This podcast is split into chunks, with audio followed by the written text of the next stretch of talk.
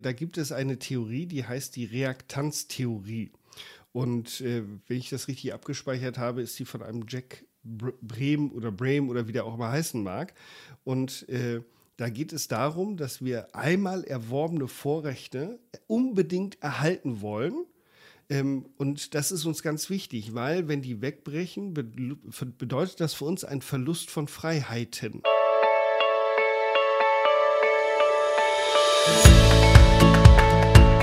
Hallo ihr Lieben, hier ist Eden und Mars, euer Podcast für Inspiration ohne Anspruch auf Perfektion. Herzlich willkommen zum Teil 2 der Prinzipien des Überzeugens. Sieben Stück an der Zahl und mit dreien haben wir uns vorletzte Woche bereits beschäftigt. Und heute wollen wir natürlich nahtlos weiter dran anschließen. Und für die, die vielleicht vorletzte Woche noch nicht in der Lage waren, äh, die Folge zu hören.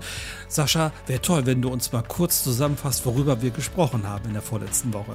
Das mache ich total gerne, lieber André, weil das einfach ein super spannendes, interessantes Thema ist, was uns alle im Alltag bewegt und diese Themen kennen wir alle. Und ich gehe da noch mal ganz kurz drauf ein. Wir haben letztes Mal unter anderem über das Thema Autorität gesprochen.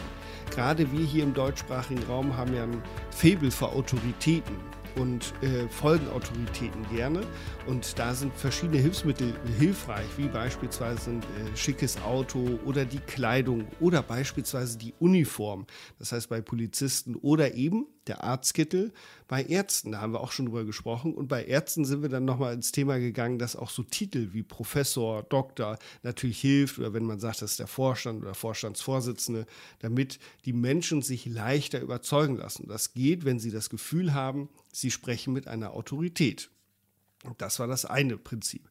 Das zweite Prinzip, über das wir gesprochen haben, ist das Kontrastprinzip. Das heißt, wir reagieren eben äh, auf Basis des ersten Reizes, den wir bekommen haben, auf den zweiten Reiz. Das heißt, wenn wir als erstes äh, einen äh, Reiz bekommen haben für einen hohen Preis und setzt es damit auseinander, wird anhand dieses Reizes bestimmt, wie alles weitere wahrgenommen wird. Das heißt, es geht darum, wie fühlt sich das gerade an? Fühlt sich das viel oder wenig an? Wir hatten da über den Hausbau gesprochen, auch über euren Hausbau, lieber André, mhm. als wir nämlich beispielsweise darüber gesprochen haben, wenn man sagt, okay, wir haben jetzt eine Bausumme von 400.000 Euro, dann kommt es auf 5.000 Euro für schickere Fliesen auch nicht drauf an, aber es ist eine Menge Kohle. Es fühlt sich nur weniger weniger an. Das war das Kontrastprinzip. Und dann haben wir noch über ein äh, Prinzip gesprochen, das äh, klingt etwas eigenartig, nämlich das Konsistenzprinzip.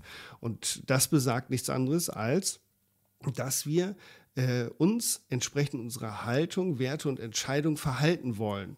So, das heißt, wenn wir sagen, wir machen das jetzt so, dann machen wir das jetzt auch so. Und das macht es dann eben für beispielsweise Menschen einer Versicherung sehr schwierig, mit Kündigern umzugehen, weil wenn ich diese Entscheidung einmal getroffen habe, dann ziehe ich die durch, auch wenn das vielleicht nachteilig für mich ist. Und das gibt es auch in Unternehmen bei äh, Managern, äh, die dann eine Entscheidung getroffen haben und sagen, hey, das haben wir jetzt so gemacht, das ziehen wir durch und da kann man sagen, was man will, da ist mit Verstand nicht ranzukommen und das hat eben häufig mit diesem Konsistenzprinzip zu tun.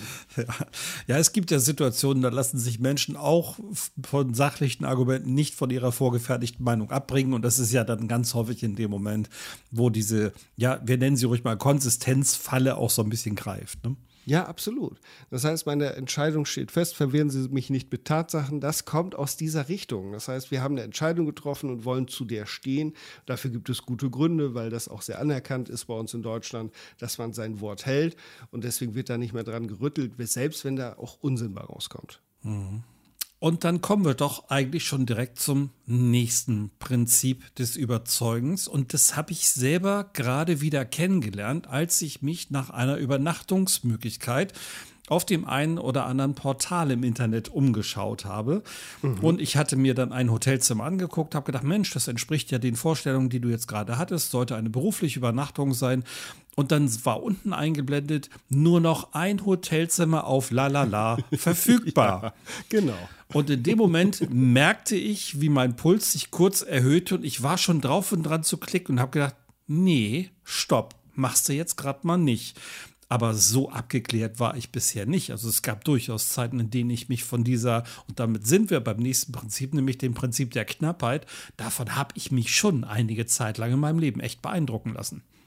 Ja, auf jeden Fall. Ich auch. Und das ist bei mir heute noch so. Ich, ich habe ja Trainings dazu gemacht, ich habe Videos zu diesem Thema gemacht und immer noch geht es mir genauso wie du, dass wenn ich etwas haben möchte, und die Macher das gut eingetütet haben, wie beispielsweise mhm. auf diesem Portal, über das ich auch gerne buche, auf dieser Seite nur noch eins verfügbar. Und das ist genau das Hotelzimmer, was ich haben möchte, der Preis stimmt, stimmt eigentlich alles, dann ist, bin ich natürlich verleitet und spüre den innerlichen Druck, oh, jetzt möchte ich es aber gerne machen. Und da gehört eben das dazu, was uns immer hilft, nämlich Bewusstsein, Moment, was passiert hier gerade? Und dann wieder einen Schritt zurücktreten und gucken, brauche ich das tatsächlich oder gucke ich nicht nochmal woanders auf einer anderen Plattform Plattform oder nach einem anderen Hotelzimmer. Mhm. Und genau das ist mir früher nicht so passiert. Das heißt, ich habe mich da früher voll verleiten lassen und habe da gedacht, oh Gott, oh Gott, da ist nur noch eins, da ist nur noch eins, jetzt ganz schnell und jetzt machen und damit ich es ja noch bekomme. Ähm, da bin ich heute ein bisschen ruhiger, ähm, weil ich mir so denke, okay, wenn es das eine Hotelzimmer nicht wird, dann wird es halt das andere. Aber da muss man ja auch erstmal hinkommen, mhm. überhaupt diesen Impuls unterdrücken zu können, jetzt sofort auf dieses, auf diesen Buchen-Button zu klicken oder so. Ähm, ist dir das früher auch so gegangen und hast du da einen Kontrast zu heute festgestellt, dass du heute in, eher in der Lage bist, da mal auf die Bremse zu treten? Und wenn ja, wie hast du das geschafft? Ja, also heute geht es mir bedeutend besser damit. Ich weiß, dass ich da früher noch nicht mal einen Hauch drüber nachgedacht habe. Und heute, dadurch, dass ich mich natürlich beruflich auch damit auseinandersetze, äh, fällt mir das sehr stark auf. Und manchmal feiere ich das, weil das so gut gemacht ist. Und manchmal denke ich, oh, das ist aber sehr plump. Das heißt, ich gehe sehr schnell in die Bewertung und das ist das, was hilft, in die Distanz gehen, also einen Schritt zurückgehen und zu gucken, ah, was, was fällt mir denn gerade auf? Und dieses Bewusstsein braucht es, um eben nicht in diese Knappheitsfalle zu treten, mhm. die, und jetzt auch da, wie alle anderen Prinzipien auch, ist die, das Prinzip der Knappheit vom Grundsatz her total richtig und auch gut weil wir wissen einfach aus der äh, Evolution heraus, aus der Menschheitsgeschichte heraus, dass häufig die Sachen, die knapp sind, eben auch wertvoll sind. Das ist ja das, was dahinter steht. Das heißt, wir ähm, arbeiten damit, dass wir wissen, ah, wenn etwas nicht häufig zu haben ist, dann muss ich mich eben drum kümmern und dann möchte ich es gerne haben und so weiter und so fort. Das heißt, von der, von der Denkweise her ist es gut, nur haben wir diesen Mangel häufig nicht so wirklich, wenn wir mal um uns herum schauen, weder an mhm. Hotelzimmer noch an Essen noch an Trinken noch an anderen Geschichten. Aber diese, dieses Haben wollen und diese Angst, etwas nicht zu bekommen, sitzt natürlich bei uns allen trotzdem noch tief drin.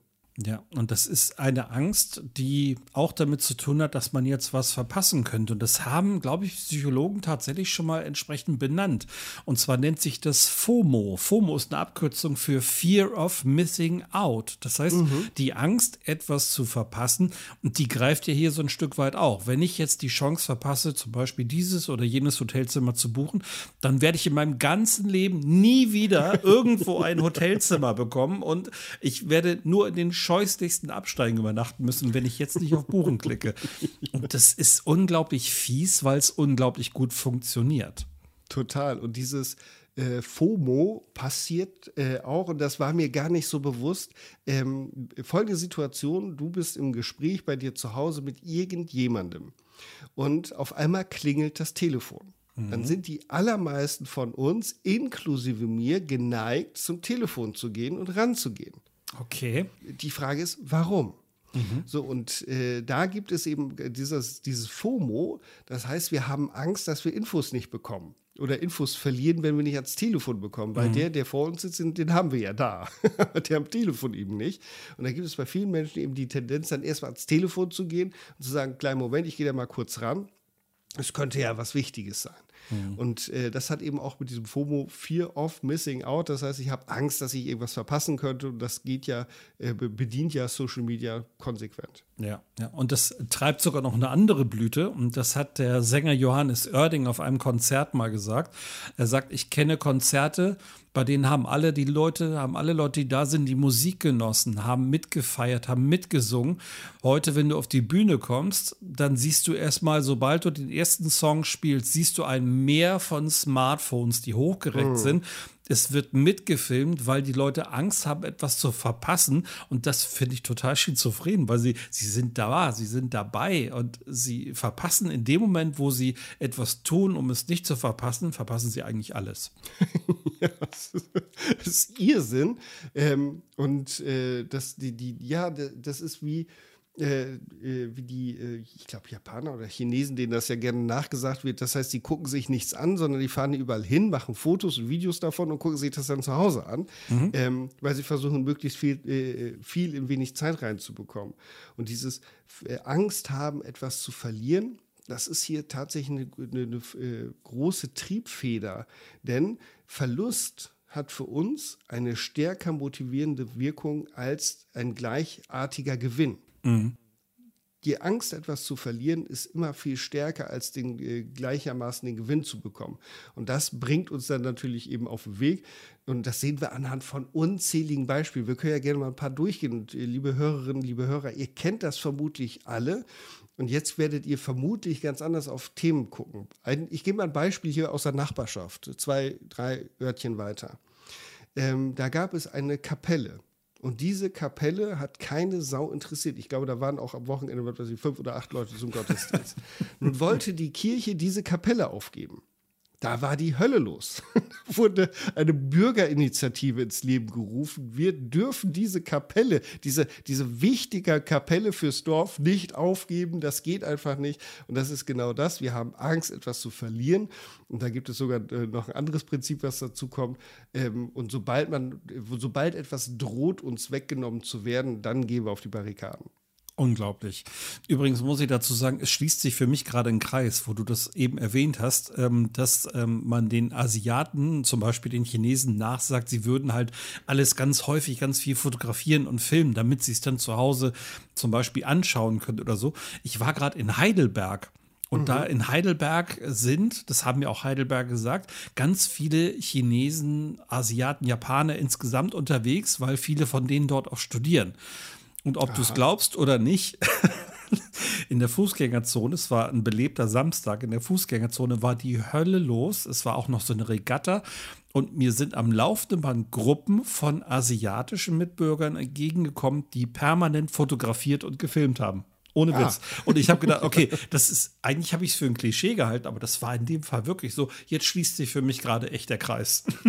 ja, ja, dann scheint das ja immer noch so zu sein und sich nicht verändert zu haben. Ja, ja, definitiv. Aber du hast schon, schon recht, als du gesagt hast, dass mit dieses Beispiel mit der Kapelle, das ist ja mit anderen Dingen genauso. Wenn es zum Beispiel darum geht, dass ähm, in einem Ort, aus dem ich äh, komme, da gab es einen Spielplatz, der geschlossen werden sollte, weil die Geräte da drauf schon so langsam ein bisschen baufällig waren und so. Und die Gemeinde wollte aber eigentlich kein Geld dafür ausgeben, neue Geräte dahinzustellen. Und es wurde auch von keinem Elternbruchstück oder irgendeinem Kind mehr frequentiert, dieser Spielplatz. Mhm. Und als es dann wirklich darum ging, dass dieser Spielplatz auch abgetragen werden sollte, und ich weiß gar nicht, was da hingesollt hätte, auf einmal äh, war Riesenbohai. Man kann den Kindern den Spielplatz nicht wegnehmen und so weiter. Und also, wenn, wenn man könnte, zeichnen würde man diesen Spielplatz so, als wenn so ein Busch wie in so einer Westernstadt über die Straße rollt oder so vom genau. Wind. Ne? Da war nichts mehr los, aber auf einmal wollten sie alle diesen Spielplatz erhalten.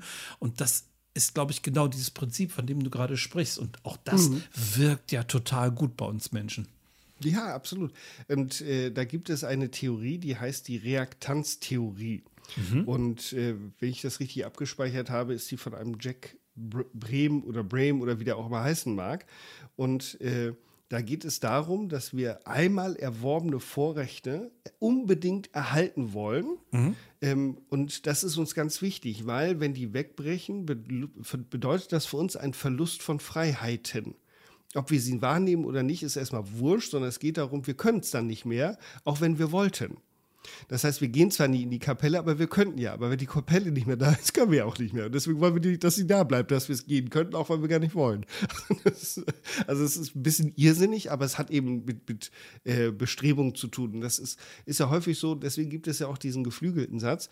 Jemandem etwas wegzunehmen, was er hat, tut viel mehr weh, als wenn er das nie gehabt hätte aber dann auch nicht bekommen wird. Ja. Also das heißt, wenn wir etwas haben, dann möchten wir das im Normalfall gerne auch behalten. Und das ist ja auch der, der Hintergrund, warum viele Unternehmen sagen, 30 Tage Geld zurück, 14 Tage testen und solche Geschichten. Wenn du das erstmal hast, dann muss schon eine Menge passieren, dass du es freiwillig wieder hergibst. Und das wissen natürlich die Strategen da auch. Mhm. Und dann kann das auch Blüten treiben, die dann sogar manchmal ins Krankhafte gehen. Denn wenn jemand zum Beispiel ein Messi ist, mhm. ähm, dann lädt er sich ja mit allem möglichen Geschrabbel und Gedöns und so weiter voll und möchte es ja dann irgendwann aus gesundheitlich krankhaften Gründen dann auch schon nicht mehr hergeben. Ähm, und ich glaube, in abgeschwächter Form ist das die Erklärung, warum bei manchen der Dachboden bis zur letzten Ecke voll gestapelt ist. Ja, genau. Ich, ich brauche das zwar nicht, aber äh, ich möchte, wenn ich denn damit nochmal was machen möchte, möchte ich es tun können. Mhm. und da gibt es ganz ausgeprägte Geschichten. Das wird jeder, jeder kennen der selber Kind war oder Kind, Kinder hatte. Nämlich folgendes Beispiel, das nehme ich auch gerne in meinen Seminaren und Vorträgen. Ähm, stell dir vor, es gibt so ein kleines grünes Spielzeugauto von einer bestimmten Firma, das steht mhm. so im, irgendwo in der Ecke in einem Raum von einem Kind. So, und das setzt schon langsam Staub an dieses Auto, weil das, das interessiert keine Sau. Und es kommt ein zweites Kind in dieses Kinderzimmer und interessiert sich genau für dieses Auto. Was passiert? Kind 1 rennt zu dem Auto, kann es nicht außer Hand geben, weil das ist das wichtigste Spielzeug, was dieses Kind je hatte.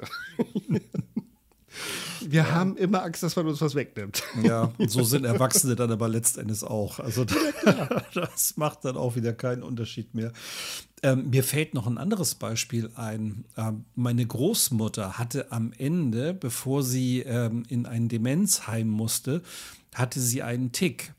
Und zwar hat sie Kataloge im Keller gesammelt und sie hatte die bis unter die Decke sogar gestapelt. Also du kannst dir das nicht vorstellen, wie dieser eine Kellerraum ausgesehen hat. Wirklich Stapel von Katalogen bis mhm. unter die Decke.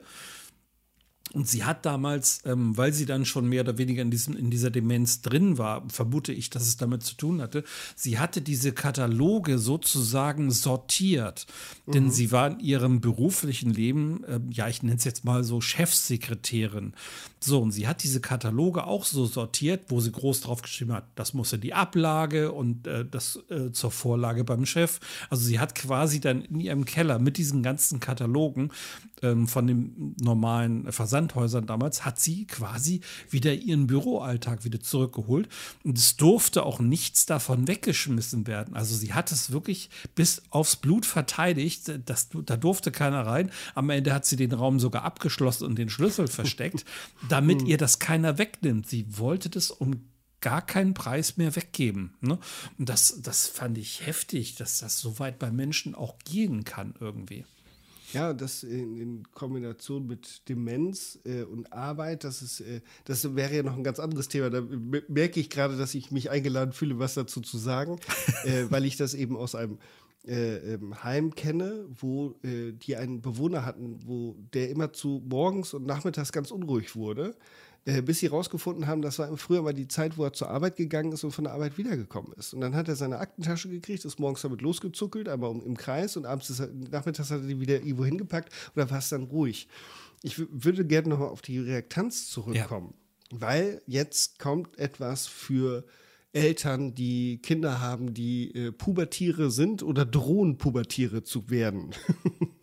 und zwar ähm, bekannt aus Romeo und Julia.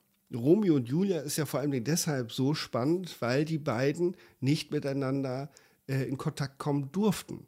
Nur deshalb ist das eskaliert, weil sie nicht durften. Das kennen wir, kennen wir selber auch, wie wir selber Jugendliche waren. Je höher das Verbot ist, desto größer die Leidenschaft. Mhm. Je stärker das Verbot ist, desto höher die Leidenschaft.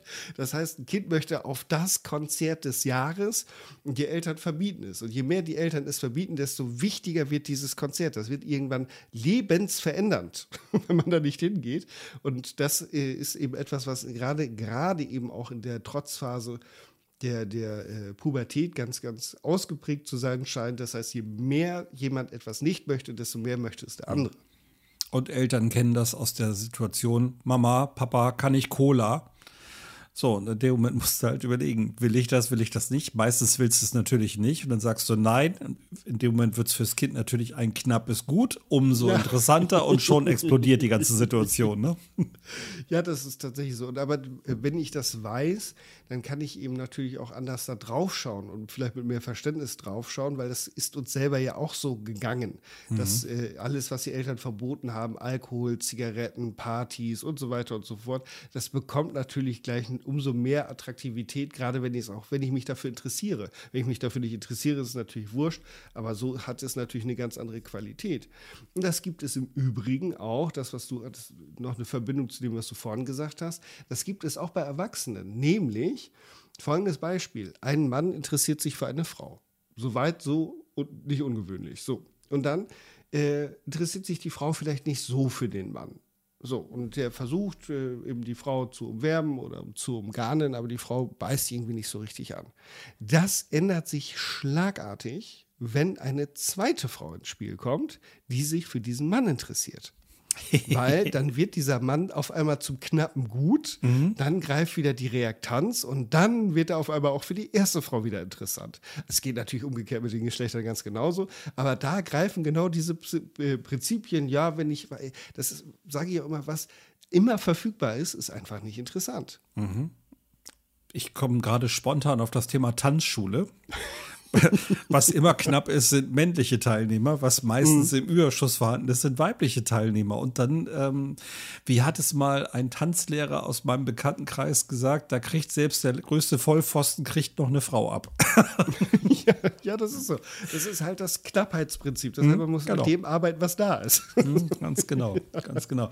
Und äh, diese Knappheit, das haben wir ja nun gerade in den letzten drei Jahren ganz massiv erlebt. Diese Knappheit mhm. kann ja auch plötzlich auftreten. Da muss man nur Stichwort Mehl, Stichwort Nudeln, ne, Stichwort Öl auf den Tisch bringen. Dann ja, weiß klar. man, ne, Corona-Krise, auf einmal war es so, dass bestimmte Dinge knapp geworden sind und die Leute haben sich fast schon geprügelt. Die haben sich die Dinge gegenseitig aus dem Einkaufswagen geklaut. die haben auf dem Parkplatz sich gegenseitig beklaut und so weiter, weil sie alle Panik hatten, dass sie kein Toilettenpapier mehr bekommen und so weiter. Und da hat diese Knappheit natürlich großartig gezogen. Wobei ich immer noch spannend finde, wie sich das entwickelt hat. Nicht, dass ich die Situation toll gefunden habe, um Gottes Willen, aber wie, wie sich das entwickelt hat, dass da plötzlich so eine Knappheit entstanden ist und das wie ein Lauffeuer sich überall verbreitet hat. Es gibt bald kein Toilettenpapier mehr, oder? Es gibt bald keine Nudeln mehr. Ja, und auch da das Gleiche, wieder bei mir persönlich. Ich habe das dann auch gesagt. Ich konnte mich nicht davor wehren, mhm zu spüren, ich muss das jetzt kaufen. Weil das greift dann eben um sich und das hat eben mit Psychologie, das hat ja nichts mit Fakten zu tun. Ähm, und das, das merkte ich selber und habe dann zum Glück mit Bewusstsein eben drauf geguckt und geguckt, brauchen wir es tatsächlich, brauchen wir es nicht. Aber das ist etwas, das sitzt in uns drin und äh, das äh, geht jetzt ja noch weiter. Es ist ja nicht nur Toilettenpapier und Nudeln. Diese Reaktanz hat vermutlich auch dazu geführt, dass Menschen auf die Straße gegangen sind und gesagt haben, wir leben in einer Diktatur. Und die sind völlig abgedreht. Äh, äh, aus der Kiste kamen, glaube ich, auch die Aluhutträger oder wie man die auch immer nennen mag, äh, heraus, wo Menschen absolut abgedreht haben, weil sie gedacht haben, mein Gott, was ist hier los? Und ein Gutteil, so würde ich das als Nicht-Psychologe betrachten oder Soziologe, hat auch damit zu tun, weil die Freiheiten eingeschränkt wurden, sind manche eben auf die Straße gegangen und haben gesagt, das geht überhaupt nicht, was hier gerade passiert. Mhm. Ja, ich konnte mich letztendlich auch nicht dagegen wehren, weil in dem Moment, als ich zum Beispiel einmal nach der Arbeit, ich erinnere mich, ähm, ich hatte so eine Sondergenehmigung, dass ich zur Arbeit fahren darf. Mhm. Ähm, und ich, auf dem Rückweg wollte ich halt noch schnell zum Einkaufen, brauchte halt wirklich tatsächlich Toilettenpapier, aber nicht, weil ich horten wollte, sondern ich brauchte schlicht und ergreifend welches. und ähm, dann bin ich in den einen Laden gefahren, das war leer, bin ich in den zweiten Laden gefahren, das war leer. Dann habe ich gedacht, okay, also das ist zwar jetzt ziemlich bekloppt, aber dann nützt es nichts. Dann bin ich halt zum Handelshof gefahren und mhm. habe im Handelshof halt eine Großpackung gekauft. Ähm, ich wollte die eigentlich gar nicht, aber ich hatte jetzt keine andere Wahl mehr und ich musste mich quasi dieser, dieser, ja, wo auch immer sie herkam, dieser Knappheit jetzt beugen und musste halt auch das nehmen, was da war. Ne? Und ähm, ich, ich habe halt andere Menschen gesehen, die ihm ja wirklich auch sehr verzweifelt waren. Also das ist denen ja auch richtig nahe gegangen, dass plötzlich so eine Knappheit mit bestimmten Dingen so herrscht. Und ähm, ja, ich, ich wusste da gar nicht so richtig mit umzugehen, weil es hat hm. die wirklich offenbar auch tief durcheinander gebracht.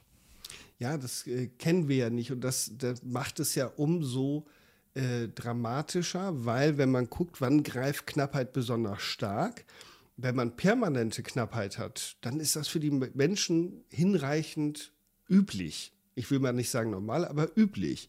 So, wenn du aber wie wir, und wir sind ja nun mal einer der, der, der wohlhabendsten Nationen, die es gibt auf der Welt, wenn du aus der absoluten Fülle kommst mhm. und dann diese Knappheit entsteht, da können viele gar nicht mit umgehen ähm, die einen besser, die anderen weniger. Und das hat ja auch was mit diesem Kontrastprinzip, was wir beim letzten Mal hatten, zu tun. Das heißt, der Kontrast ist natürlich, wenn du aus der Fülle kommst. Es ist alles da, immer, zu jeder Zeit. Manche Supermärkte haben 24 Stunden am Tag, sieben Tage die Woche geöffnet. Das heißt, du kannst immer alles haben. Und auf einmal ist das nicht mehr so. Das bringt die Menschen durcheinander. Das kann ich gut verstehen. Da waren wir auch letzten Endes die, ja, wirklich die erste Generation, die ähm, nach dem Zweiten Weltkrieg wieder solche Situationen überhaupt erleben musste. Ne? Also ich weiß, mhm. wenn meine Oma mir erzählt hat, dass sie dann halt für Kartoffeln lange anstehen musste und gar keine gekriegt hat am Ende und so weiter, alles gut. Das, das ähm, hat sie mir erzählt. Für mich war das aber, ja, es war wirklich, als wenn sie eine Geschichte erzählt hat. Es war nicht so greifbar. Und jetzt ist es tatsächlich für mich greifbar und auch erlebbar geworden. Und ähm, da habe ich das Gefühl von Knappheit tatsächlich das erste Mal anders gesehen auch. Mhm, absolut. Ähm, zwei Gedanken gehen mir noch durch den Kopf. Das eine ist nochmal eine kleine, kleine Erklärung, ähm, woher das nochmal kommt, weil früher, wenn wir mal gucken, so 10.000 Jahre, 20.000, 30.000 Jahre zurück, da ging es bei der Knappheit tatsächlich ja auch um existenzielle Themen.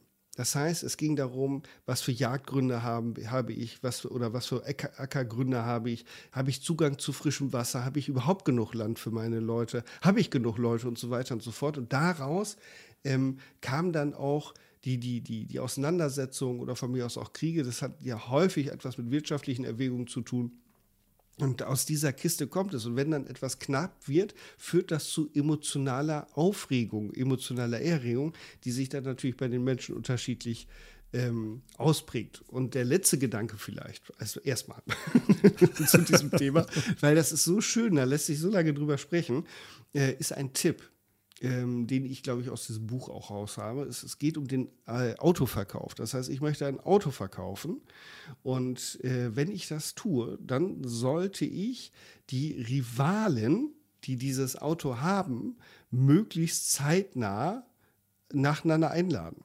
Nämlich, wenn der erste Interessent für dieses Auto da ist und er sieht schon, der zweite Interessent ist auch schon da, mhm. kommt eben genau das, was wir die ganze Zeit besprochen haben.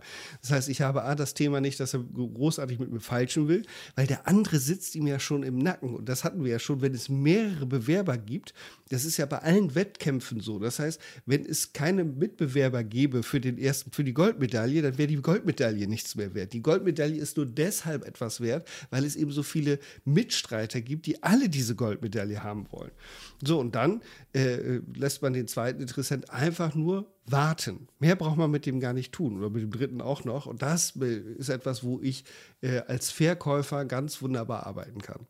Und nach dem Prinzip soll es ja auch, oder das haben mir zumindest auch Bekannte erzählt, teilweise in Großstädten beim Thema Wohnungssuche gehen. Wenn so öffentliche Besichtigungstermine anberaumt werden, wo sich die ganzen, nennen wir sie mal Konkurrenten in Anführungsstrichen, gegenseitig auch sehen, wahrnehmen und dann kannst du da wirklich, also ich würde mal sagen, Abgründe der Menschheit erkennen, mhm. die da gegenseitig ähm, so aneinander vorbeigehen, sich so vielleicht auch böse Blicke zu werfen. Also es sind, so haben mir Freunde erzählt, sogar so schon mal Drohungen ausgesprochen worden, so nach dem Motto, wir kriegen die Wohnung, sieh zu, dass du hier abhaust oder so. Ja, klar. Also äh, das ist ja gigantisch, was, was so eine, eine, ja, wir können sie ruhig künstliche Verknappung dieser Wohnung herbeiführen kann, ne? Mhm, absolut. Das ist, da geht es ja auch tatsächlich um etwas Existenzielles. Das heißt, ich brauche eine Wohnung, ich brauche ein Obdach. Das heißt, die, die, die Not ist da ja noch wesentlich höher als bei Nudeln beispielsweise. Mhm. Äh, das ist ja das ist ja was ganz anderes. Wir können uns ja tausend andere Sachen äh, können wir essen, müssen ja nicht Nudeln sein. Aber bei einer Wohnung ist der Druck noch mal viel höher. Und ich habe das auch äh, mitbekommen, dass eben Makler gar keine, gar keine, ihre, ihren Job gar nicht mehr machen brauchen, sondern die laden 50 Leute ein, machen die Bude auf und sagen, geht durch. Mhm. So, und derjenige, der uns am genehmsten äh, äh, ist, der, den nehmen wir dann halt. Und das kann der mit dem höchsten Einkommen sein oder der die höchste Maklerpauschale zahlt oder was auch immer. Mhm. Es gibt ja noch, das von mir vielleicht noch mal als letzten Gedanken dazu, es gibt ja noch eine Sache, die ähm, Dinge künstlich knapp macht und das ist für mich schon immer eBay gewesen, seit ich eBay kenne. Mhm. Ähm, und dieser große Counter runterläuft, noch, was weiß ja. ich, 30 Sekunden ja. und so weiter. Ich habe mich ja selber dabei erwischt, wie ich da gesessen habe und fieberhaft auf irgendwas mitgeboten habe, wo mhm. ich versucht habe, so kurz vor Ablauf nochmal schnell ein Gebot rauszufeuern in der irrigen Annahme, äh, so blöd war ich mal, dass ich jetzt wirklich den Zuschlag dadurch bekomme, dass da andere nicht doch schneller gewesen sein können. Und das macht es ja dann auch schon wieder so begehrlich. Und äh, es war ja auch viel Schrott, was damals verkauft worden ist bei eBay. Ob das heute noch so ist, weiß ich nicht. Aber das war wirklich viel, viel Schrott, auf der man viel zu viel Geld bezahlt hat. Ja, und Ach, ich muss doch noch was dazu sagen. ja, das, weil das ist für alle, die sich da noch nie mit auseinandergesetzt haben, vielleicht sind das eben auch hilfreiche Tipps. Äh, vieles werdet ihr auch schon kennen. Also solche Geschichten, nur dieses Wochenende, nur heute, nur in der Zeit von 16 bis 17 Uhr, äh, nur für dieses Jahr und nur für oder für diesen Monat oder was auch immer. Das sind alles künstliche Verknappungstheorien, wie eben nur noch ein Hotelzimmer auf dieser Seite. Oder mhm. dass man Sachen, die man angeklickt hat, nur zehn Minuten lang buchen kann. Das erhöht auch den Druck. Also QVC und diese ganzen Shopping-Sender arbeiten da ganz intensiv mit. Wir haben nur noch 30, 20, 10 und dann zählt er runter und dann findet man irgendwo in der Lagerecke doch noch äh, erstaunlicherweise doch wieder neue. Also äh, das ist eben die klassische Verknappung, mit der gearbeitet wird. Und dann wird äh, nochmal zusätzlich verknappt. Da kann man mal gucken. Also QVC äh, und diese Shopping-Sender, die machen das, diese ganzen Prinzipien richtig, richtig gut, zumindest für die Zielgruppe, für die sie unterwegs sind. Dann mhm. verknappen die nochmal zusätzlich. Dann haben die unten eingeblendet, äh, diesen Pullover gibt es in fünf Farben. Drei Farben davon wird nie jemand kaufen, aber die sind auch schon ausverkauft. das heißt, es sind nur noch zwei Farben übrig. Und das greift dann natürlich besonders gut, wenn ich selber geneigt bin, das zu kaufen oder mich dafür interessiere. Und dann macht das was mit mir. Das mhm. ist so. Mhm. Was uns ja im Prinzip ähm, direkt zu einem weiteren Prinzip führt, nämlich das Prinzip der Automatismen, oder? Ja, das ist, das ist ja das, was allen zugrunde liegt. Ah, das mhm. ist sehr gut, André, weil das hatte ich, glaube ich, beim, äh, in der ersten Folge nicht mit erzählt. Und zwar alle diese Prinzipien beruhen auf einem äh, ja, Automatisierungsprozess. Das mhm. heißt, bei allem, wo ich nicht bewusst drüber nachdenke, greifen diese Prinzipien. Und der, der Chialdini, der hatte in seinem Buch das, glaube ich, so beschrieben, ich glaube, bei einem Truthahn. Das heißt, beim Truthahn, wenn der bestimmte Geräusche von Küken hört, dann bemuttert der die. Okay. dann haben die einen Versuch gemacht ähm, und haben einem Fuchs, natürlich einem ausgestopften Fuchs, diese Geräusche, aus, de, aus dem haben die diese Geräusche, diese Kükengeräusche kommen lassen. Und dieser Truthahn, die heißen ja, glaube ich, anders. Die heißen Pute, glaube ich, die weiblichen äh, äh Truthähne. Und diese Pute ist trotzdem zu diesem Fuchs gegangen und hat den bemuttert, obwohl das ja eigentlich der Todfeind ist. Ja.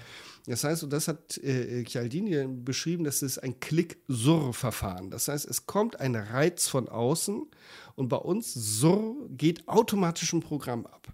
Und das sind diese Automatismen und die funktionieren hervorragend, die funktionieren grundsätzlich auch gut, wenn man nicht gerade auf jemanden trifft, der an unser Bestes möchte, meistens mhm. unser Geld oder unsere Zeit. Aber ansonsten haben die uns ja gute, äh, gute Dienste geleistet. Und deswegen sind diese ganzen Automatismen liegen dahinter. Und das, was wir eben durch solche Formate wie jetzt machen, ist Bewusstsein dafür äh, zu schaffen, dass ich die Wahl habe. Weil wenn ich da nicht bewusst drauf gucke, habe ich keine Wahl, sondern ich gehe meine Programmierung durch und dann funktioniert das eben oder es funktioniert eben nicht. Mhm. Ja, und dann kauft man halt mal Dinge, die man eigentlich im Grunde gar nicht gebrauchen kann oder Dinge, die man eigentlich im Grunde auch gar nicht so toll findet, aber man ist jetzt in diese Falle reingetappt und es greift dieser Automatismus und ich habe mich von diesem nur noch zwei, nur noch eins voll beeinflussen lassen und auf Kaufen geklickt. Ja, natürlich. Und letzten Endes, auch da stellt sich ja immer die Frage, wie tragisch ist das? Das heißt, wenn ich mir jetzt für 10 Euro ein Buch gekauft habe oder für 20, das ist ja noch zu, zu, äh, zu verknusen. Äh, mhm. Äh, da geht es natürlich immer um die Entscheidung, die ich treffe. und äh, das, das Doofe ist, das, was heißt das Doofe? Das ist do, doof ausgedrückt, sondern das, was wenig hilfreich ist, ist, dass diese, diese Knappheitsprinzipien eben auch auf höchster Ebene passieren. Und ich glaube, ich weiß nicht, ob das aus dem Buch kommt oder aus einer anderen Quelle, wo, mit der ich mich beschäftigt habe. Ich glaube, das Prinzip Knappheit hat auch etwas damit zu tun, ähm, dass die äh, Amerikaner so schnell auf dem Mond waren. Mhm. Weil das war ja ein Konkurrenzkampf zwischen Russland und Amerika. Das heißt, da war ja die Frage, wer schafft zuerst auf den Mond? Und das war ja ein Wettbewerb und die Zeit war knapp. Und die haben es ja nun tatsächlich als erstes geschafft. Aber es war auch ein Wettbewerb und ein Wettrennen. Ohne das hätten die es wahrscheinlich in der Geschwindigkeit nicht geschafft. Mhm. Ja, und dann äh, ist es ja so, dass solche Automatismen wirklich auch gezielt eingesetzt werden. Ähm, in dem Fall, den du gerade gesagt hast, wurde es natürlich auch als äh, Propaganda äh, genutzt, hauptsächlich. Ähm, wir waren viel schneller, viel, e, wir waren die Ersten und so weiter. Mhm. Und ähm, wenn diese Automatismen dann greifen, ähm, dann witzigerweise klingt beim Menschen dann irgendwie auch irgendwas aus, ne? Ja, natürlich. Das ist ja das, in dem Moment, wenn ich mich für irgendetwas interessiere. Ich kann ja mal ein ganz praktisches Beispiel nehmen. Ähm, äh, fangen wir mal mit dem Prinzip Konsistenz an. So, und ich nehme mir jetzt vor, ich kaufe mir nur noch Qualitätsware. So, mhm. das nehme ich mir immer mal wieder vor, weil ich anders geprägt worden bin von ja. zu Hause. Aber ich, ich nehme mir jetzt vor, ich kaufe nur noch Qualitätsware. So, das ist meine Überzeugung, meine Entscheidung. So, da greift das Prinzip Konsistenz. Das heißt, ich möchte mich ja dementsprechend verhalten. Mhm. So, dann gehe ich eben äh, einkaufen und suche beispielsweise eine neue Zahncreme. Und dann gibt es beispielsweise eine, die von führenden Frau, Zahnarztfrauen oder so empfohlen wurde oder Dr. Best oder was auch immer. Das heißt, das ist das eine, wo das äh, Autoritätsprinzip greift. So, jetzt hat nicht nur Dr. Best das rausgebracht oder die Zahnarztfrau das empfohlen, sondern da ist vielleicht auch noch ein Siegel von Stiftung Warentest drauf.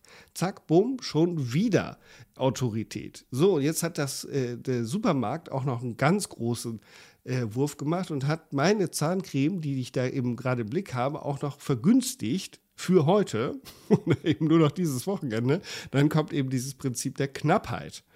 Und wenn ich dann beispielsweise daneben noch eine andere Zahncreme sehe, die ähnlich ist, auch noch teurer ist, dann haben wir auch noch das Kontrastprinzip. Und das heißt, wir haben alles zusammen. Das heißt, ich kann eigentlich gar nicht anders, als genau diese Zahncreme zu kaufen. Ja. Und damit arbeiten Verkäufer ja sehr, sehr geschickt, muss man ehrlich sagen. Egal, ob das jetzt beim, beim Supermarkt um die Ecke ist oder ob das jetzt vielleicht ein zum Beispiel Verkäufer von Finanzdienstleistungen ist oder so. Da wird ja sehr geschickt mit gearbeitet. So frei nach dem Motto, ähm, teuer ist gut, billig ist schlecht und es werden mit Absicht Preise zum Beispiel schon mal ein bisschen höher gesetzt, um eine gewisse Exklusivität über den Preis auch zu zeigen. Und es gibt nicht wenig Menschen, die sagen, nein, ich kaufe immer nur das teurere, weil das automatisch eine bessere Qualität hat. Hm, das kommt sicherlich hin und wieder mal hin, aber es gibt auch genug Situationen, wo man sich vielleicht durchaus etwas Teureres gekauft hat, es sich hinterher als genauso Tinnef, Tünkram und Tant rausgestellt hat wie alles andere, was man billig gekauft hat. Genau gleich und gleichzeitig gibt es eben bei vielen die Erfahrung, wer billig kauft, kauft zweimal beispielsweise. Das ist ja etwas, das ist ja äh, eine äh, Grundüberzeugung, der ich immer mal wieder auf den Leim gebe, weil ich von zu Hause so geprägt worden bin. Also im Grundsatz her ist da schon was dran. Das heißt, wenn ich Qualität haben möchte, kostet das halt mehr, als wenn ich mir irgendeinen schon Tinnef oder ich weiß nicht, welche schönen Ausdrücke du da gerade noch verwendet hattest. Thünkram und Tant, habe ich noch gesagt. Dankeschön. Gerne. Also von daher, ist da schon was dran. Also, liebe Hörerinnen, liebe Hörer, wenn ihr das nächste Mal gedrängt werdet, nur heute, nur dieses Wochenende, nur die nächsten zehn Minuten, seid wachsam und guckt, ob das tatsächlich so ist und ob ihr wirklich schon eine Entscheidung treffen wollt oder nicht.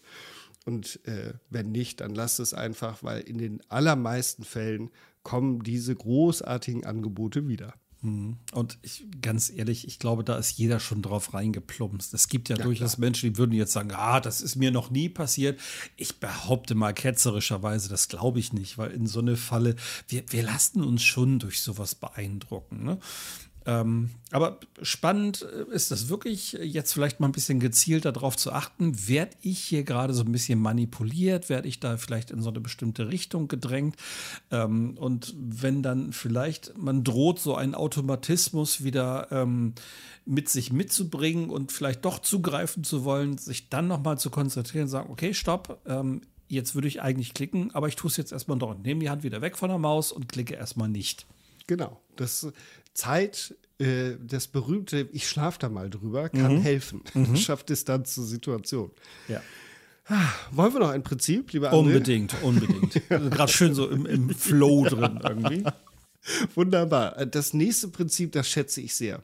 Ich fange mal mit einer kleinen Geschichte an. Mhm, und zwar, gerne. stell dir vor, lieber André, du und deine Frau, ihr seid irgendwie bei Freunden oder Nachbarn zum Grillen eingeladen. Und die haben es richtig krachen lassen. Mhm. Die haben tolle Getränke, die haben Fisch und Fleisch und Gemüse und Salate und tollen Nachtisch und alles. Und ihr habt einen richtig tollen Abend gehabt, ihr habt euch richtig wohlgefühlt. Und dann seid ihr zu Fuß auf dem Weg nach Hause und unterhaltet euch noch über den wunderbaren äh, Abend, den ihr erlebt habt. Und dann häufig von der Frau ausgehend kommt dann ein Satz. Jetzt müssen wir aber mal. Punkt, Punkt, Punkt. Hast du eine Idee? ähm, ja, und ich erwische mich dabei, oder ich, während du das gerade so erzählt hast, muss ich gestehen, dass ich das auch schon bei mir erlebt habe. Mhm. Und zwar in den Momenten, ähm, wo mir etwas geschenkt worden ist, fühlte ich mich bemüßigt, jetzt auch ein Geschenk zu machen irgendwie. Also ich habe das Geschenk gar nicht angenommen als das, was es äh, gedacht war, nämlich mir eine Freude zu machen, sondern mein erster Gedanke war, wie kann ich denn jetzt auch eine Freude mhm. machen? Also das war sofort so ein, so ein erster Plopp-Gedanke dahinter. Genau, und, äh, dass der Satz, der dann häufig kommt, jetzt müssen wir Müllers aber auch unbedingt zum Grillen einladen. Ja. Und wenn das schon das zweite Mal war, dass man da zu Besuch war, dann steigt der Druck gleich noch viel mehr, dass man ja jetzt eine Gegeneinladung aussprechen muss. Und das ist halt das Prinzip der Reziprozität. Ja, das, das kann man auch Wort. bestimmt mit, mit 3,8 im Turm super aussprechen. ne? Genau. genau. Reziprozität, also das Prinzip der Gegenseitigkeit, das ist vielleicht einfacher zu merken. Ähm, und die Regel, die dahinter liegt, heißt, wir sollten bemüht sein, anderen zurückzugeben, was wir von ihnen bekommen haben. Mhm. Also jetzt beim Grillen Einladung oder Gegeneinladung. Und ich weiß damals bei mir äh, zur Konfirmationszeit war das schon so, da kann ich mich deutlich daran erinnern, dass man ganz stark überlegt hat, wer hat eigentlich mir eine Karte mit Geld zur Konfirmation geschickt, weil wenn der nächstes Jahr konfirmiert wird, dann müssen wir denen aber auch eine Karte schicken. Mhm. Das geht sogar bei meiner Großmutter damals ging das sogar so weit, dass sie in jede Karte einen Geldbetrag reingeschrieben hat, den sie zum Beispiel zum Geburtstag von jemandem bekommen hat, damit mhm. sie im nächsten Jahr noch, sie hat die Karten auch alle aufbewahrt, damit sie im nächsten Jahr noch weiß, was soll sie da denn jetzt schenken. Also brutto für netto könnte man sagen, jeder hätte sein Geld auch behalten können unterm Strich. ja, aber dieses Prinzip, das, daran merkt man, wie, wie, wie wirkmächtig das ist, nicht nur in den Kleinigkeiten. Mhm. Denn diese, dieses Geben und Nehmen, diese Gegenseitigkeit gibt es in nahezu allen Völkern auf der Welt.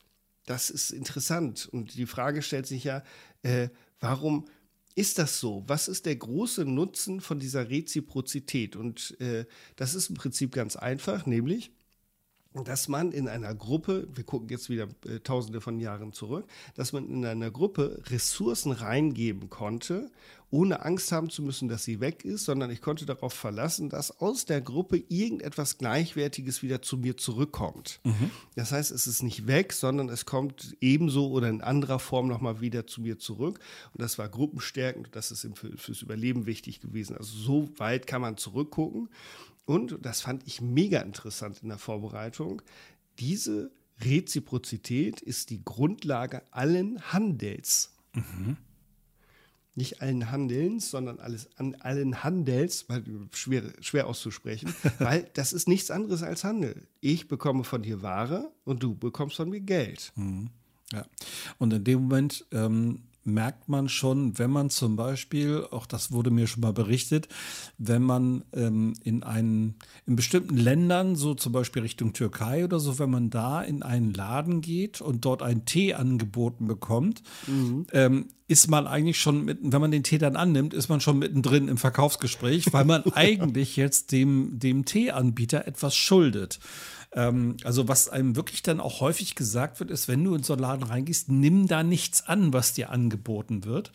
Ähm, weil du sonst nämlich dann so ein bisschen in diese Bretouille reinkommst. Eigentlich musst du dem jetzt irgendwas abkaufen. Du gehst dann häufig mit Dingen aus dem Laden raus, die du nie im Leben haben wolltest. Da kommt dann wieder dieser Automatismus. Ne? Genau, richtig. Und äh, eine Untersuchung aus diesem Buch war, die haben irgendwie wissenschaftliche Untersuchung gemacht und ähm, 50 Prozent der Teilnehmer bekamen von dem Wissenschaftler äh, eine Cola während der, äh, nach einer Pause, brachte der den mit. So, und dann haben die dann weitergemacht, haben irgendwas ausgewertet, darum ging es eigentlich gar nicht. So, und im Anschluss versuchte er dann Lose zu verkaufen. Nicht für sich selber, sondern für irgendeine Benefizveranstaltung. Und das ist interessant. Die, die die Cola erhalten hatten, haben doppelt so viel Lose im Schnitt gekauft, wie diejenigen, die keine Cola gekauft haben. Mhm. So, und dann ging es aber noch weiter. Nämlich, dann hat man nochmal geguckt, dass, äh, ob das auch äh, etwas mit Sympathie zu tun hat. Das ist noch, eine, äh, noch ein Prinzip, das wir uns noch angucken. Nein, das heißt, selbst diejenigen, die den total unsympathisch fanden, haben genauso viele Lose gekauft wie diejenigen, die ihn sympathisch gefunden haben. Das heißt, daran kann man sehen, wie, wie, wie wirkmächtig eben diese Reziprozität ist, wenn ich was bekommen habe, den Drang zu haben, etwas wieder zurückzugeben. Hm. Dazu eine kleine Geschichte. Ich hatte mal einen Kollegen, der mit diesem Prinzip sehr, sehr intelligent gespielt hat. Ähm, ein Beispiel. Ähm, ich habe ihn das erste Mal nach langer Zeit wiedergesehen, weil ich wieder in die Firma gewechselt bin. Und das erste, was war, er hat mich begrüßt, er hat gesagt, Mensch, und wie geht's dir? Ein bisschen geklönt und so weiter. Und sagte, du, wir müssen unbedingt mal zusammen essen gehen. Mhm ähm, wie ich dann hinterher rausbekomme, also es ist zu diesem Essen nie gekommen. Äh, einfach auch, und das war vielleicht auch mein Glück, einfach weil es aus terminlichen Gründen immer nicht hingehauen hat. Ich habe aber von anderen gehört, dass das da ganz genauso gemacht hat. Und in dem Moment, wo man diese Einladung zum Essen angenommen hat, war man im Prinzip für ihn derjenige, der ständig Gefallen erfüllen musste. Ah. Und das war von Kleinigkeiten bis hin zu etwas größeren Dingen. Also man stand ab dem Moment sozusagen in dessen Schuld. Und ich muss ehrlich gestehen, ich wäre da wahrscheinlich auch voll reingelaufen, weil er ja auch ein sehr sympathischer Mensch war. Ich wäre da wahrscheinlich auch voll reingelaufen. Aber es war Glück für mich in dem Moment, dass das mit dieser Einladung zum Essen dann am Ende nie geklappt hat. Und heute weiß ich von mehreren, bei denen das genauso gelaufen ist und bei denen er ständig wieder Gefallen eingefordert hat. Ja, na klar. Wenn, wenn, ich das natürlich bewusst mache, dann kann ich damit natürlich spielen. Mhm. Ähm, häufig passieren solche Sachen auch ganz unbewusst.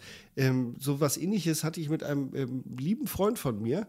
Äh, wir haben uns mal zum Mittagessen im Park getroffen. Und äh, ich habe Brötchen mitgebracht und Rohkost und so weiter und so fort und habe das mit ihm geteilt. Und äh, was äh, zum Schluss, wie wir dann jetzt auf dem Rückweg waren, hat er mir noch so, so großen Keks, irgendwie so Schokokookie oder was gegeben, als Ausgleich dafür, obwohl das zwischen uns überhaupt nicht notwendig gewesen mhm. wäre. Aber er hatte eben das Bedürfnis, etwas zurückzugeben, hat mir dann eben so großen, was weiß ich, Keks gegeben, um das Ganze wieder auszugleichen. Und das gibt es auch in verschiedenen Untersuchungen, dass beispielsweise das Trinkgeld im Restaurant steigt, wenn man eine kleine Süßigkeit dazu legt zur Rechnung und nicht nur einfach die Rechnung geht. Oder wenn man sich dazusetzt oder Körperkontakt oder was auch immer, dann steigen dadurch die Trinkgelder. Mhm. Ähm, kleiner Tipp für die Gastronomie und die Hörerinnen und Hörer, die in der Gastronomie sind. So ein Trinkgeld kann auch steigen, wenn man einfach nett und freundlich behandelt wird. ja. ja. dieses nett und freundlich kann man sogar noch steigern. Äh, wenn, äh, das gibt es manchmal, ich, ich, ich kenne das persönlich nur aus italienischen Restaurants, dass sich jemand auch dazusetzt. So, und beispielsweise dann Grappa mitbringt oder was auch immer. Und setzt sich kurz mit an den Tisch. Und das ist auch äh, trinkgeldsteigernd. Mhm. Das heißt eben, oder beispielsweise äh, in, aus Amerika kenne ich das, dass die auf die Rechnung beispielsweise ein Smiley draufmalen. Irgendwie sowas. Äh, schönen Tag und Smiley, irgendwie sowas da draufmalen. Das heißt, ich bekomme mehr, als ich erwartet habe und bin eben geneigt, äh, das dann eben zu vergüten. Mhm. Genau, und da greift ist dann auch wieder im Prinzip ja eine Form dieser Reziprozität. Ne? Ja, natürlich. Und das kann man, ach, es gibt so viele schöne Beispiele, äh, wo man äh, das hat. Und das erklärt dann aber eben auch, warum viele Unternehmen sagen, unsere Mitarbeiter dürfen grundsätzlich nichts oder nur wenig annehmen.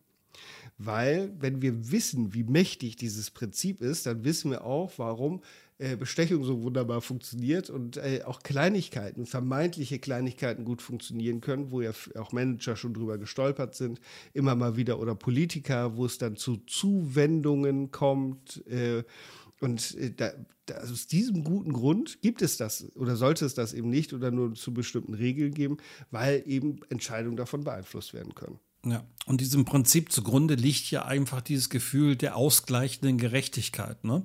Also ich habe bekommen, also habe ich die moralische Verpflichtung auch zurückzugeben oder ich gebe etwas und ja, es kann sogar sein, dass man dann die Erwartung hat, auch was zurückzubekommen. Stichwort dieser Kollege, von dem ich gerade gesprochen mm. habe. Also diese ausgleichende Gerechtigkeit und diese Gerechtigkeit ist ja ein rein menschliches Prinzip. Also das äh, in der, in der Tierwelt, in der Natur kommt Gerechtigkeit in dem Sinne ja gar nicht vor. Ähm, sonst äh, würde man äh, vielleicht, also kein Fuchs hat moralische Bedenken, wenn er in einen Hühnerkäfig reingeht und sich da zwei, drei Hühner rausholt. Dieses Thema Gerechtigkeit gibt es ja nur bei uns Menschen und deswegen funktionieren solche Prinzipien bei uns auch so gut. Ja, das, äh, es gibt allerdings ein, äh, ein Prinzip, was, glaube ich, sowohl als auch funktioniert, nämlich das Prinzip des Ausgleichs. Das heißt, dass es alles in einem Gleichgewicht sein muss. Und äh, das sage ich auch gerne, Beziehungen, wo einer nur gibt und der andere nur nimmt, die gehen wahrscheinlich irgendwann zugrunde und gehen irgendwann kaputt, weil das Ungleichgewicht zu stark irgendwann wird. Das kann natürlich immer mal phasenweise sagen, äh, sein, dass der eine mehr gibt als der andere. Das ist ja auch in Ordnung. Aber dauerhaft sollte man zusehen, dass Beziehungen, egal wohin, einigermaßen ausgeglichen sind, damit sie eben nicht in Schieflage geraten und dann sogar im wahrsten Sinne des Wortes. Mhm. Meinst du, es ist dann sinnhaft, wenn man zum Beispiel in so eine Art Verhandlungssituation geht oder wenn es um vielleicht um, ja, um den Neukauf von irgendwas geht, dass man gerade im Prinzip der Reziprozität, dass man da in Vorleistung geht, also von sich aus schon mal vielleicht irgendwie, ich nenne es jetzt mal, einen mentalen Bonbon auf den Tisch wirft, damit man schon mal einen Gefallen quasi einfordern könnte? Ja, das geht. Natürlich kann ich das machen, und zwar auf beiden Seiten. so, das heißt, äh, je nachdem, um was es geht, wie viel Vorlaufzeit äh, es ist. Wichtig ist, äh, dass das, was ich als Bonbon hingebe, eben auch als solches wahrgenommen wird. Das darf nicht als Selbstverständlichkeit wahrgenommen werden, sondern das muss etwas sein, was für, von Nutzen ist für mein Gegenüber und auch einen Wert hat von meinem Gegenüber. Das heißt, wenn, dann wird es natürlich besser, je besser ich äh, oder einfacher, je besser ich meinen Gegenüber kenne, dann eben zu gucken, was brauche ich denn, um das Ganze ein bisschen ja, besser eintüten zu können. Umgekehrt äh, gebe geb ich mal ein Beispiel. Im Möbelhaus, das ist ja immer so mein Lieblingsbeispiel, wenn es um solche Prinzipien geht. Also, äh, es gibt so, so, eine Unart aus meiner Sicht im Möbelhaus. Das heißt, du gehst dahin, es gibt mega Rabatte, Knappheit, mega, nur dieses Wochenende Knappheit. Mhm. So, ähm, so, und dann äh, natürlich wieder Kontrastprinzip, das heißt, äh, statt 10.000 Euro gibt es die Küche heute für 5.000 Euro. So, und dann sagst du, ja, ist mir immer noch zu viel. Ja, Moment. Und dann gehen die weg. Ich muss mal mit dem Geschäftsführer sprechen. Oder mit dem Chef oder mit wem auch immer, Autorität. Und so. dann sitzen die hinten und rauchen erstmal eine. Genau. genau, dann trinken die irgendwo einen Kaffee und dann kommen die wieder und meistens dasselbe Spiel, es gibt 10% nochmal. So, das heißt, dann sind wir irgendwann bei dem, bei der Summe ange, be, be, angekommen. Mein Gott, was für ein schweres Wort. Sind wir irgendwann bei der Summe angekommen, die die von Anfang an im Blick hatten. So, und ich finde das, das ist für, für dumm verkaufen, ich kann auf sowas verzichten. So, warum macht man das? Das hat etwas auch mit der Reziprozität zu tun, weil ich gehe jetzt extra für dich, lieber Kunde, los, gehe zu meinem Geschäftsführer, gehe in harte Verhandlungen, damit du 10% Nachlass bekommst. So, ich denke immer, wenn der Geschäftsführer das mit jedem Mitarbeiter, mit jedem Verkäufer in dem Möbelhaus machen muss, dann macht der nichts anderes, als solche Sachen abzunehmen. Deswegen, genau. Leute, also das, deswegen, das, aber gut, das machen die und das machen die auch mit großer Freude. So, und dann kommen die wieder und präsentieren diese 10%. Das heißt, ich habe dir jetzt was gegeben und jetzt bist du dran, lieber Kunde. Das ist ja das, die Grundlage des Verhandelns. Ich gebe dir ein bisschen was und du gibst mir ein bisschen was. Mhm. Ich kann das ja aber auch versuchen, positiv zu machen. Wenn ich zum Beispiel in einer Situation bin, dass ich mit Kunden zu tun habe, die vielleicht bei mir etwas kaufen sollen und die kennen mich zum Beispiel noch nicht, kann ich ja in Vorleistung gehen, indem ich etwas tue oder etwas anbiete, damit die mich überhaupt erstmal kennenlernen. Vielleicht irgendwie so eine Art ja, Ausprobieren oder irgendwas. Ne? Das kann ich ja positiv nutzen, um dann den Kunden am Ende auch damit zu überzeugen, und damit erreiche ich dann ja ein Stück weit auch, dass der sich dann sagt, okay, der hat mir das hier nett angeboten, der hat äh, mir die Möglichkeit gegeben, es auszuprobieren. Das überzeugt mich vielleicht mehr und jetzt kaufe ich das dann auch bei dem. Also da kann es ja durchaus einen positiven Effekt haben. Ne? Natürlich, das ist ja auch gut. Also wie gesagt, ich finde ja nichts Schlimmes daran, so, sowas zu nutzen, um mhm. einen Verkaufsprozess zu vereinfachen, wenn es eben vernünftig und gut gemacht wird. Und da kommen wir natürlich zu dem springenden Punkt. Das gilt nicht nur für Verkäufer, liebe Hörerinnen und Hörer, das gilt für uns alle, insbesondere auch zu Hause.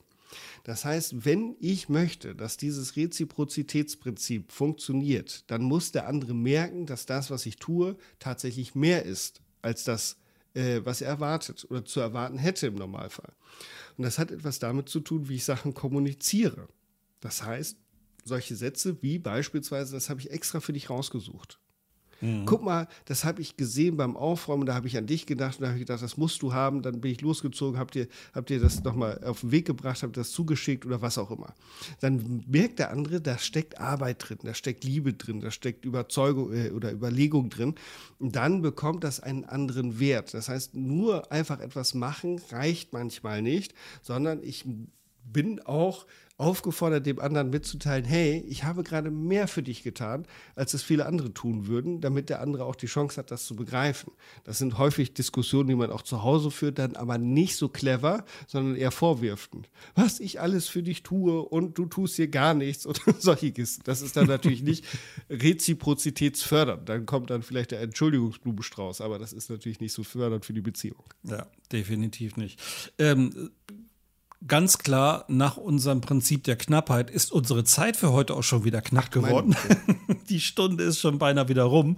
Und wir haben uns, liebe Hörerinnen, liebe Hörer, heute über die Knappheit unterhalten, über das Prinzip der Automatismen und über die Reziprozität. Und ich glaube, auch da sind wieder durchaus eine Menge Dinge dabei gewesen, bei denen du dich wahrscheinlich sogar auch irgendwo wiedergefunden hast. Aber Sascha, es fehlen uns noch zwei und ich denke, dass wir die einfach in einer dritten Folge nochmal aufnehmen, oder?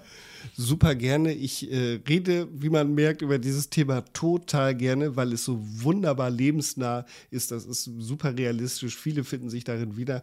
Und ich habe gerade schon wieder Luft geholt, weil ich zu diesem Prinzip, Reziprozitätsprinzip noch was erzählen wollte. Aber vielleicht packe ich das einfach beim nächsten Mal nochmal mit rein. Obwohl, das ist so schön als Schmankerl zum Abschluss. Gerne, gerne. Extra für euch, liebe Hörerinnen, liebe Hörer. Und zwar etwas, was ihr von zu Hause auch mit Kindern vielleicht kennt. Und zwar, äh, die, Überschrift ist Neuverhandlung Verhandlungen nach Zurückweisung. Das heißt, ich komme als Kind zu Mama oder Papa und sage, darf ich fünf Gummibärchen haben? Mhm. Und Mama sagt vielleicht nein. Und dann sage ich drei. Und dann wird schon schwierig für Mama. so, das heißt, ich fange mit einer großen Bitte an und komme mit einer kleinen Bitte hinterher. Und wir werden das alle kennen. Das fällt einem dann gleich viel schwerer, da Nein zu sagen. Und das hat was mit Reziprozität zu tun. Das heißt, ähm, mit Geben und Nehmen. Ich frage nach fünf, du sagst nein. Okay, dann komme ich dir entgegen und sage, wie ist denn mit drei? Und dann bin ich geneigt, da hinzugehen. Äh, und das geht aber natürlich nur, wenn die erste Forderung nicht zu abstrus ist. Das heißt fünf Gummibärchen, aber drei will ich haben. Also von daher, wenn auch Kinder zuhören, das könnt ihr mal Mama und Papa im ausprobieren. Obwohl, es kann ja auch funktionieren, wenn die erste Forderung abstrus ist. Ne? So nach dem Motto, Mama, Papa, ich möchte unbedingt einen Pony haben. Mhm. Und dann sagen die Eltern, nein, du kriegst natürlich keinen Pony. Und am Ende springt ein Eis dabei raus und das war wahrscheinlich das, was das Kind eigentlich nur haben wollte. ja. das geht. Und da haben wir dann wieder Kontrastprinzip gleich wieder mit drin und da merkt man eben, wie wunderbar diese Sachen auch miteinander verzahnt werden können. Absolut. Liebe Hörerinnen, liebe Hörer, wir freuen uns, dass du dabei gewesen bist und wir freuen uns natürlich jetzt schon auf Teil 3 der Prinzipien des Überzeugens. Sascha, hast du noch letzte Worte für unsere Hörerinnen und Hörer? Ja, ihr Lieben, ich hoffe einfach, dass da was für euch dabei war, dass Bewusstsein geschaffen wurde für das ein oder andere Thema. Guckt einfach mit offenen Augen die Zeitung an, guckt mit offenen Augen in die Welt. Ihr werdet diese Prinzipien überall finden und euch wahrscheinlich darüber amüsieren, wenn es gut läuft. Und dabei wünsche ich euch viel Spaß. Genau, lasst euch nicht verschaukeln und wenn irgendwo was knapp wird oder nicht knapp wird, kurz innehalten, Finger weg von der Maus und nicht gleich draufklicken, so wie ich es früher gemacht habe. Bis dahin, liebe Leute, bis nächste Woche. Wir freuen uns auf euch. Macht's gut, passt auf euch auf. Ciao. Tschüss.